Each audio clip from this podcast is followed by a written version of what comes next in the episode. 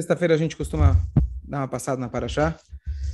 Essa Paraxá, Paraxá Titró, a gente tem alguns destaques. Primeiro, a Paraxá que o sogro de Moshe Rabbeinu, ele aparece na história, ele faz parte não só da história do povo judeu, mas ele agrega a própria Torá. Depois nós temos nessa passagem também os Dez Mandamentos. A primeira vez que Hashem se revela para todo o povo como um todo, se revela no Har Sinai, o momento mais importante de toda a nossa história, que quando Hashem escolheu a gente, tirou a gente do Egito, e ele se revela literalmente perante os 3 milhões de judeus que estavam lá presentes. Então, esses são os destaques principais dessa, dessa paraxá.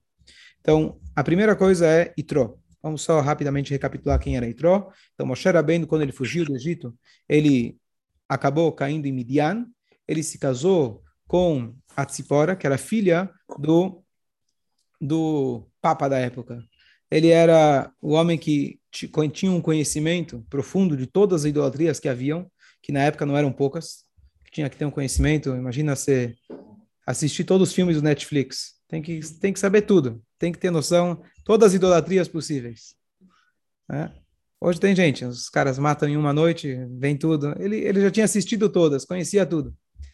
E no momento que Moshe Rabbeinu tinha ido para o Egito, depois que Hashem falou para ele, vai lá, tira meu, meu povo de lá, então ele estava indo com os filhos dele para um passeio no Cairo. Só que Aaron apareceu e falou, olha, estamos em guerra aqui, não é não é um lugar adequado você trazer crianças. É melhor, menores de 18 anos que não estão preparados, deixa eles em casa. Então Moshe Rabbeinu escutou, escutou o conselho do irmão mais velho então ele devolveu a esposa e os dois filhos para a casa do sogro. Não sei o que era mais perigoso, ir para o Paró na casa do sogro, mas ele optou por deixar os filhos na casa do sogro. Você nunca sabe, né? Você deixa com os vovós, o que, que, os avós vão fazer? Vão dar chocolate, não, vão levar a passear demais, não vão educar, mas faz parte. Então eles foram a mãe e, é, e os dois filhos, eles voltaram para a cidade de Midian. Então, depois que se passou mais de um ano, que demoraram as pragas e tudo, a saída do Egito. Agora o Itró ele vem se reencontrar, trazer a, a, a filha e os, uh, uh, e os dois netos para se encontrarem com Moshe Rabbeinu no meio do deserto. E assim começa a nossa paraxá, Vaishma Itró Cohen Midian. O Itró, que ele era o sacerdote de Midian, ele era a pessoa mais conhecedora de todas as idolatrias, ele aparece e vem até, até o povo de Israel, ele se converte e ele vem, como a gente vai ver na continuação, ele dá conselhos para Moshe Rabbeinu, Moshe Rabbeinu aplica esses conselhos e se estabelece o primeiro sistema judiciário na história, que foi com essa ideia que Itró ele, ele propôs para o genro dele. Então, a primeira coisa que é, a Torá conta para a gente, vai Ishma Itró Cohen Midian, o Itró, ele era Cohen Midian, ele era uma pessoa na alto escalão lá na cidade, no país dele, ele escutou tudo que Deus tinha feito com Moshe, com o povo de Israel, que ele tirou eles do Egito. Então, ele quis ver de perto. Sobre isso, o Talmud e o Rashi traz para gente o que foi que mexeu com ele realmente para fazer ele vir até o povo de Israel. Então, o Talmud traz para gente três, três opções. Uma, que ele escutou a guerra com Amalek, final da semana passada. Outra, ele escutou sobre. Tem outra opinião que fala Matan Torá, tem dúvida quando foi exatamente, uma opinião diz Matan Torá, e a outra, a terceira opinião, foi a abertura do mar. Essas são as três possibilidades que ele escutou, ou ambas, ou as três, que ele escutou, que fez ele vir até o povo de Israel. Então, a primeira pergunta trazida é: a Torá já conta para nós qual foi o motivo que ele veio. Ele escutou da saída do Egito. Mas isso ainda não foi suficiente para trazer ele até o povo de Israel. Muitas vezes, muitas vezes nós escutamos falar muitas coisas e nós nos tornamos torcedores. Você segue ele no Twitter, você segue ele no Instagram, e você fica seguindo ele no conforto da tua casa, você liga a televisão e assiste o que o cara fala. Então você é um seguidor dele. O verdadeiro seguidor é aquele que sai da sua zona de conforto e ele vai até lá conhecer pessoalmente. Então Moshe, o, o Itró, ele ouviu falar da saída do Egito. Então, eu sou um torcedor do povo de Israel. Eu apoio Israel. Perguntar para mim, eu sou contra os, os, conflitos, contra o terrorismo, apoio Israel, sei o que eles fazem pelo mundo, tá ótimo. mas você continua na tua casa não fazendo nada. O Itró, ele saiu do conforto não era um conforto qualquer, ele saiu da casa dele e da posição que ele tinha de honra, ele abandonou tudo isso. Se puder desligar o microfone, agradeço. Ele abandonou tudo isso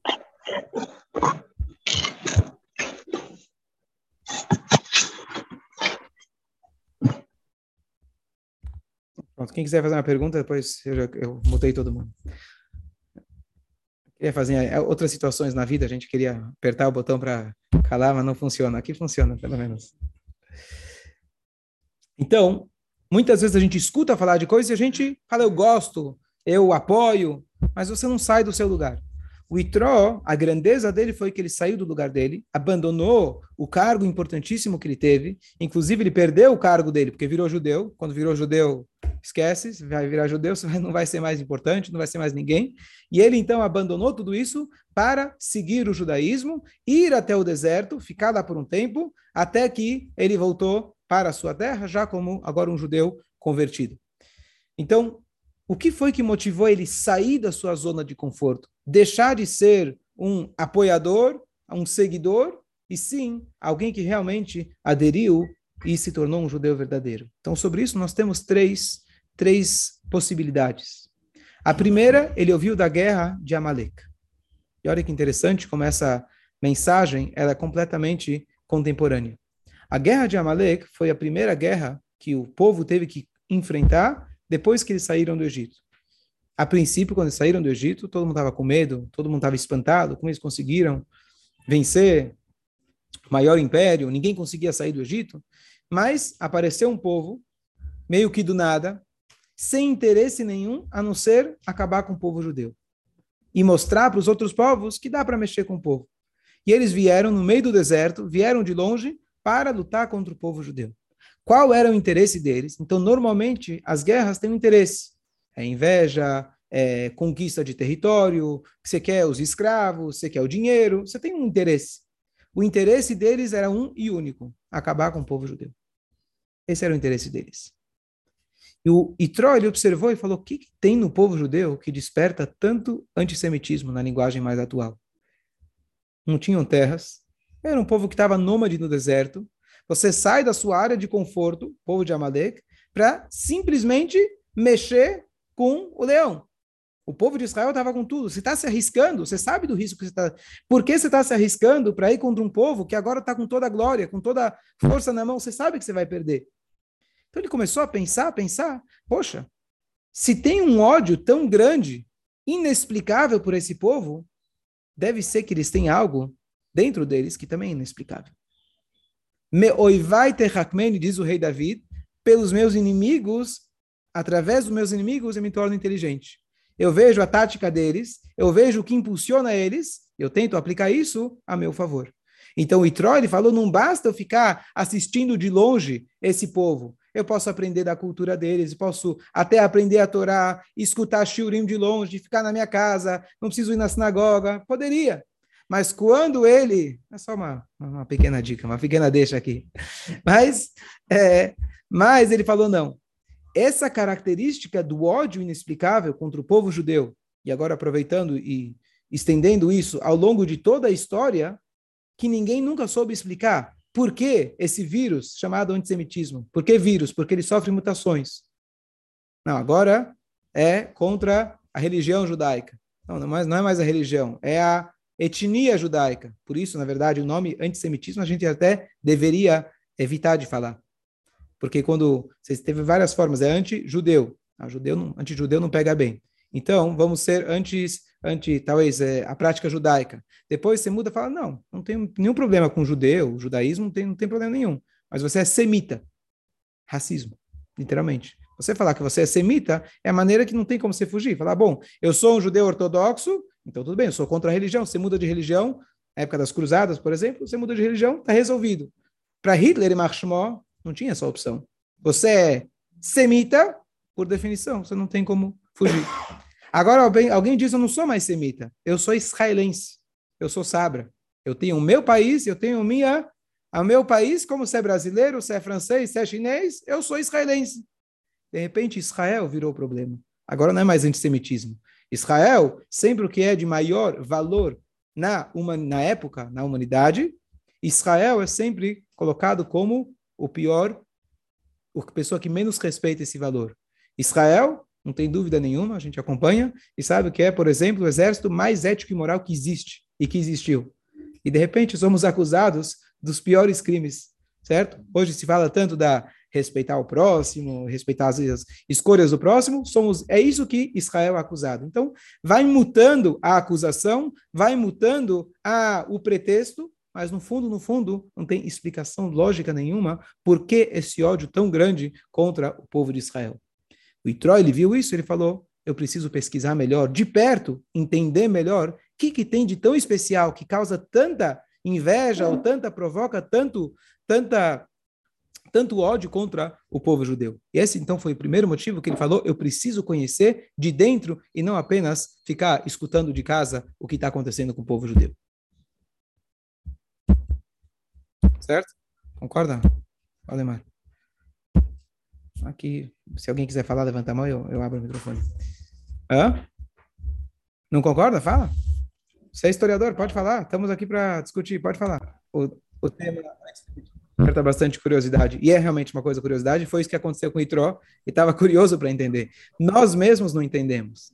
Quantos livros não foram escritos para tentar racionalizar o que foi feito com o povo judeu e como a gente está vivo até hoje. Então, não quero focar o shiur todo nesse, mas só repetindo o que o Nissim falou, que foi super isso, sim, tá no nossos sábios, importantíssimo que ele falou. A mãe de Amalek, você lembrou os detalhes, você lembrava por cima, a chamada Timna, ela queria se converter ao judaísmo e ela foi rejeitada pelos nossos patriarcas. Então ela foi lá e se casou com Esav, eh, desculpa, se casou com Elifaz, filho de Esav, e teve o filho Amalek. E ela falou que quando eles saíssem de lá, é isso? Quando eles saíssem de lá, fica esperto lá para fazer a vingança com esse povo. Inclusive, acho que a conclusão é que eles deveriam talvez ter sido mais, mais é, receptivos. Bem, mas essa, essa essa, essa é a história.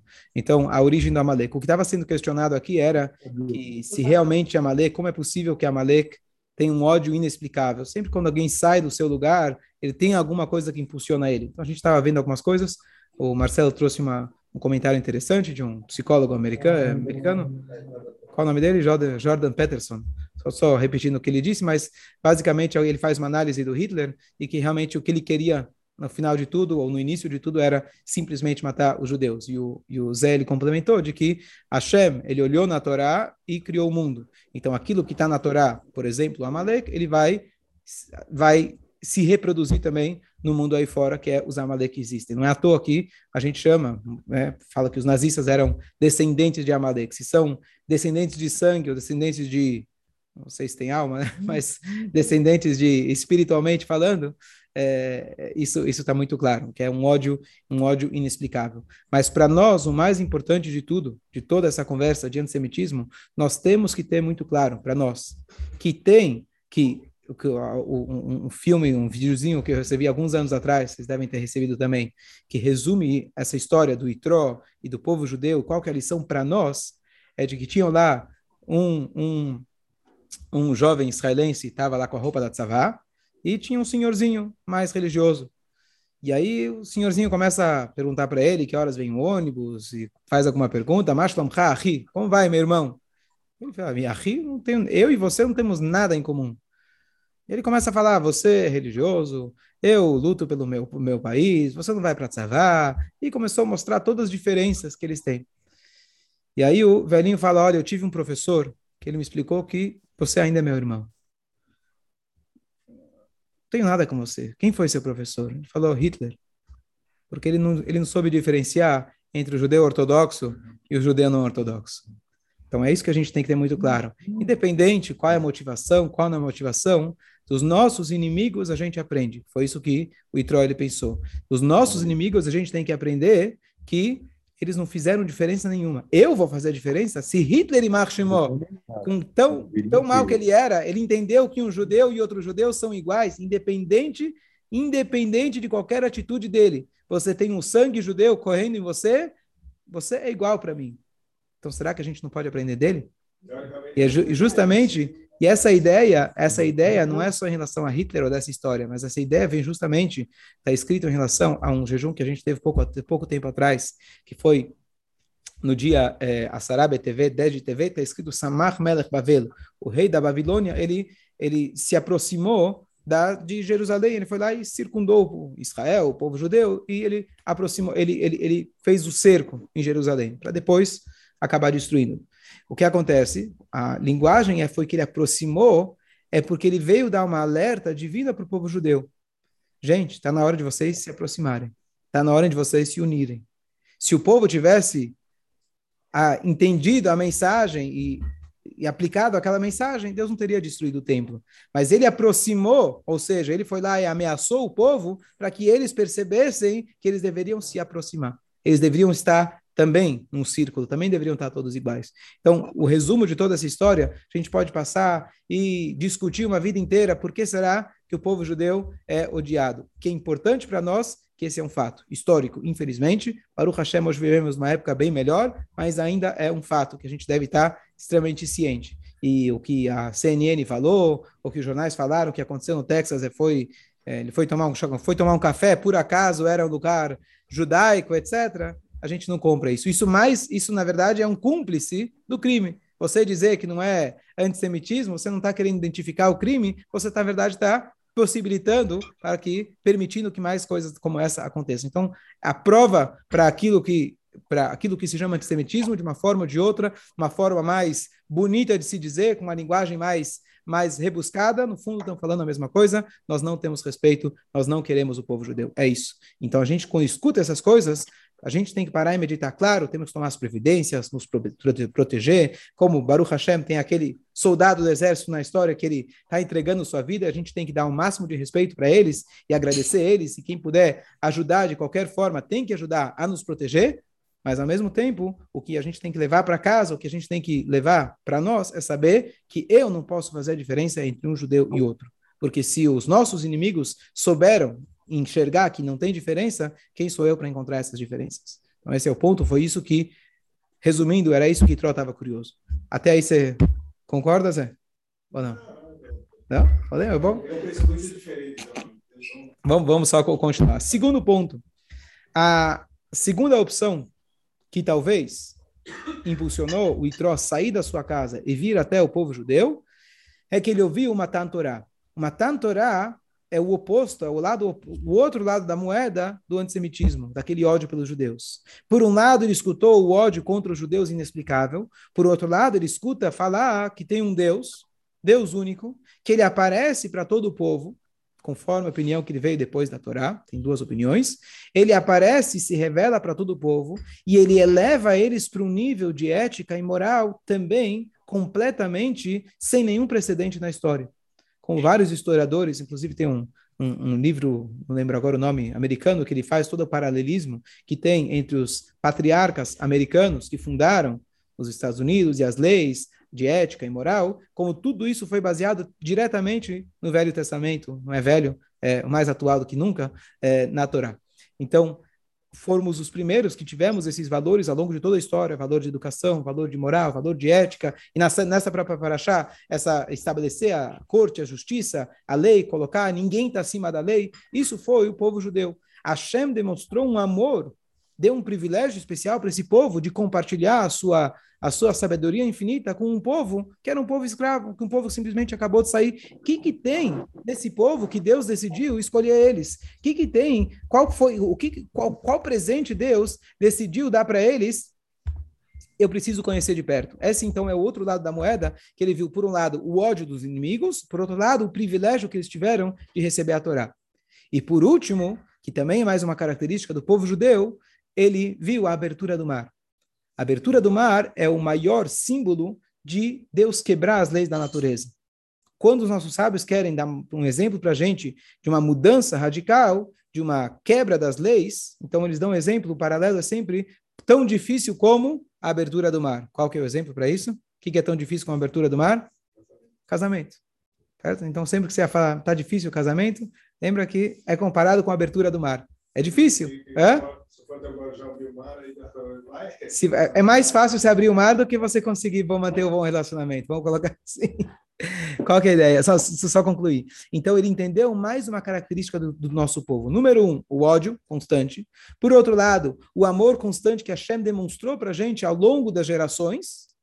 E terceiro, que a nossa existência é milagrosa o símbolo do mar, o mar era apenas um símbolo que mostrou para ele que a nossa existência é milagrosa. Se a gente sempre repete isso, o maior milagre da história, quando você quer provar para alguém que Deus existe, além de você olhar qualquer coisa na natureza, mas além disso, se você olha para o povo judeu, se você fosse comparar com um animal, um animal que ele está em número pequeno, ele quer ser devorado por outros animais. Até hoje, Israel 500, é você tem 500 vezes maior de países árabes em volta de Israel. Todo mundo, todos são predadores ele se reproduz com não em tanta quantidade. Ele nunca, a maioria do tempo, nunca teve um habitat próprio. Qual é a chance desse animal continuar existindo? Ou ele vai entrar em extinção? E a gente vê realmente que Baruch Hashem estamos aqui até hoje. Então, entre outros milagres, além dos milagres históricos básicos, mas a nossa própria existência é um milagre. Então ele falou: preciso sair da minha zona de conforto e me juntar com esse povo. E só concluir o pensamento com a pergunta do Mordecai: porque a Torá, então, não foi dada até que Tro viesse. Eu falei que tem duas opiniões, se ele veio antes da Torá ou depois da Torá. Ou ele escutou falar da Torá, ou ele veio da outorga da Torá, ou ele veio antes. Então, conforme a opinião, vamos chamar assim, talvez mais aceita, de que ele veio antes da Torá ter sido dada, e ele veio, deu uma ideia para Moshe, que foi colocar esse sistema legal, eh, de maneira organizada, para que Moshe Rabbeinu tivesse mais um tempo, que o povo não precisava se esperar tanto, etc é, ele foi, é, a Torá foi dada apenas depois que ele veio. E o nome dele, Itro, inclusive o nome da Paraxá, significa Yoter em hebraico é mais, agregar, porque ele agregou para Paraxá. O que, que ele agregou para a Paraxá? Então, explicação simples, ele deu essa ideia de colocar o sistema é, colocar o sistema funcionando. Mas o que ele realmente colocou, ele acrescentou para a Torá duas explicações. Uma, que ele chega e fala, gadol Hashem Elohim. Agora eu sei que Deus é maior do que todos os deuses. Porque estamos falando de alguém que conheceu todo o resto, e ele vem e fala, agora eu chego e consigo enxergar que Deus é maior de todos. O que, que significa Deus é maior de todos? Bom, esse é o único Deus verdadeiro. Todo o resto era besteira, era paganismo. Mas no sentido mais profundo, olha que interessante. Mikola Elohim, não é? Ele é maior de todos. Ele é, de todos significa extraindo de todos, ele é maior de todos eles. O que, que eu quero dizer? O judaísmo mostra para gente, não, nós somos a religião da verdade, todos têm que aceitar o judaísmo, e enquanto ninguém, se você não verá judeu, você vai ter o inferno. Isso a gente não acredita nisso. Não só isso, nós acreditamos que cada linha de pensamento tem o seu ponto verdadeiro. Cada religião, não sei se todas, mas muitas delas têm seus valores, têm seus pontos verdadeiros. Cada visão de vida, não só religiões, mas cada visão de vida é, que, que, que as pessoas foram seguindo ao longo das gerações, vão pegar comunismo. A gente, a gente sabe o lado ruim, mas existe um pensamento que pode ser aplicado em determinadas situações, como a gente acabou de falar, né? Que todo judeu tem seu ponto em comum, por exemplo. Então, cada linha, então o Itró não somente que ele conseguiu fala Deus é maior de todos. Eu não precisava do Itró para me dizer que Deus é maior de todos. Eu acabei de atravessar o mar, acabei de sair do Egito. Eu preciso de você me chegar e me falar: olha, teu Deus é bom. O mundo inteiro estava concordando que teu Deus é bom. Todo mundo calou a boca, viu que Deus era maior. Ele mostrou que é Mikol Elohim. Ele conseguiu entender, iluminar, entender que todos aqueles conhecimentos prévios ele conseguiu filtrar e agregar esse conhecimento à própria Torá. Um exemplo clássico disso, o Rambam, o Maimonides, era um astrônomo o conhecimento dele de astronomia, que o Israel Gadesco mandou para mim essa semana um, um, um, vídeo, que a precisão que os nossos sábios eles trazem para a gente, desde a Gemara, desde a Mishnah, Rabban Gamriel, a precisão que ele fala do tamanho, do quanto tempo demora, um mês, por exemplo, 28 dias, e quantos segundos, quantos milésimos, é algo que a NASA só chegou perto, só chegou perto quando eles deixaram aquele espelho na Lua e com aquela precisão absoluta da laser e, e etc., eles chegaram na precisão muito próxima daquilo que Rabban Gabriel ele falou. Só um detalhe, o Rambam, quando ele faz as contas, ele fala, a minha conta não é exata, porque essas diferenças pequenas, por favor, não levem em consideração, porque ela não vai ter um efeito eh, que vai mudar na nossa conta. Então, se o Rabban Gambier falou, tá, não está exato como a NASA, ou a NASA não chegou, ou que, como eu falei, ele ele coloca bem claramente que ele não está, o propósito dele não é chegar no número preciso exato, e sim a efeito de, o efeito do resultado, ou é importante saber esse número aproximado, que não é aproximado, estamos falando aqui de uma, de uma precisão absurda que só hoje em dia, com toda, com toda a tecnologia, dois mil anos depois,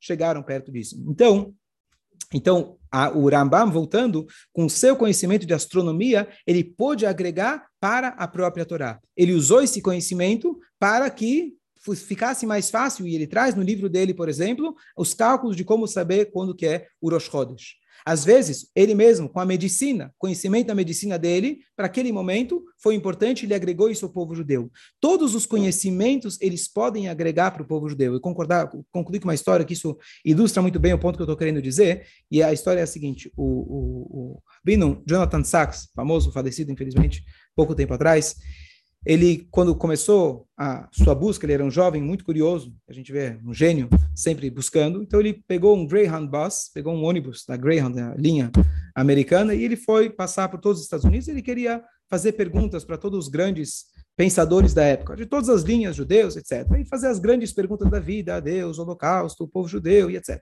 E ele acabou chegando no Rebbe de Dubavitch. A história é conhecida, famosa. O Rebbe foi o primeiro a dizer para ele, e depois que o Rebbe respondeu todas as perguntas dele de forma brilhante, ele estava pronto para ir embora. E aí o Rebbe fala, e o que, que você está fazendo pelos judeus em Cambridge? Ele falou, foi a primeira vez que um rabino, ele me perguntou, eu estava perguntando para o rabino, eu estava pronto para ir embora. E aí ele respondeu como um bom inglês, sem saber o que dizer exatamente, well, in the situation where I find myself, tentando elaborar alguma resposta à situação que eu me encontro. Rebbe falou, um judeu não se encontra numa situação, o judeu se coloca numa situação. E esse foi o ponto de virada para ele. Ele entendeu? E o Rebbe falou, eu enxergo você como um líder e você tem que aproximar os judeus de lá. De lá ele mudou os caminhos dele radicalmente, entendeu que ele era judeu, que ele precisava adotar esses caminhos e chegou a ser quem ele, quem, quem ele é. Mas a qual, aí depois dessa entrevista com o Rebbe, que ele teve essa entrevista, né, essa, esse encontro com o Rebbe, ele escreve uma carta para o Rebbe e ele fala o seguinte, olha Rebbe, gostei muito das respostas, fiquei impressionado, como Itró, na casa dele, confortável, gostei muito, mas eu não posso abandonar Mozart, Bach e todos os grandes filósofos e tudo aquilo que ele curtia. E o Rebbe respondeu para ele com uma parábola. Eu não lembro bem exatamente a parábola, mas o Rebbe só respondeu a parábola e deixou para ele interpretar sozinho. E basicamente a parábola queria dizer, foi isso que ele concluiu, de que depois que eu estudar a Torá, eu vou apreciar Mozart e Bach muito mais. Não apenas enxergar Mozart e Bach com a perspectiva, com o prazer da música, mas enxergar a parte espiritual que estava sendo transmitida, não só Mozart e Bach é, independente de qual era a visão deles, gostavam de Deus ou não, mas apreciar a literatura, a música, a história, a ciência, a medicina, tudo isso, à luz da Torá, eu vou poder enxergar com tudo isso com uma profundidade muito maior. É interessante, quem lê os livros do, do, do, do, do livros, os discursos do Rabino Jonathan Sachs, eu acho que ele é itró, ele é o itró do nosso, da, da atualidade. Pessoa com maior cultura, não, não sei se tem atualmente, algum rabino da atualidade com maior conhecimento de história, mitologia, tudo que você possa imaginar, e ele tu, usa tudo isso como um paralelo para explicar conceitos profundos do judaísmo. E foi isso que o permitiu, e por isso a Torá precisou esperar para que o chegasse. Ele permitiu essa fusão entre a ciência humana e a ciência divina. Ele trouxe a ciência humana e agregou ela à Torá. Com os valores da Torá, com os conceitos da Torá, você vai conseguir enxergar a tua vida, como você falou, Deus olhou na Torá e, criou o mundo, você vai enxergar a tua vida, você vai enxergar, você vai enxergar a si mesmo, você vai enxergar Deus, vai enxergar teus relacionamentos, e inclusive todas as ciências, à luz da Torá, você vai enxergar elas de forma muito mais profunda, porque a essência de tudo é a Torá. E justamente porque a Torá só foi dada com esse momento, poderia acontecer depois, porque esse é o objetivo de toda a Torá. A Torá não está aqui para se impor no mundo. A Torá é o que rege o mundo. Quando a gente estuda a Torá, a gente vai entender que a ciência não é contra a Torá. A ciência é de acordo, ela, ela é paralela à Torá, ela complementa a Torá, não tem contradição nenhuma. Talvez precisa estudar um pouco mais, talvez você vai ter perguntas, mas você vai entender que tudo, no fundo, é a sabedoria de Hashem. A diferença, a diferença é que a Torá é a sabedoria divina, então ela é pura, 100% verdade. Já o conhecimento humano é a tentativa humana de se aproximar disso. Então, se o, se o homem acertou, então, faz parte da Torá. Se o homem errou, precisa continuar tentando um pouco mais. Então, essa é a ideia, por isso que Itró precisava esperar Itró chegar, que ele trouxe o conhecimento dele, ele agregou o conhecimento dele, que permitiu que ao longo das gerações, o conhecimento laico, ele fosse agregado à própria Torá. Portanto, se você quer apreciar aquilo que você já conhece de economia, de psicologia e etc., estude a Torá e você vai poder ser um, um, uma pessoa muito melhor, um profissional muito melhor, um Yodi muito melhor. A gente em breve possa trazer Mashiach em breve. Vou, vou terminar por aqui, nos entendemos bastante, espero que ficou claro. Dia. Eu estou com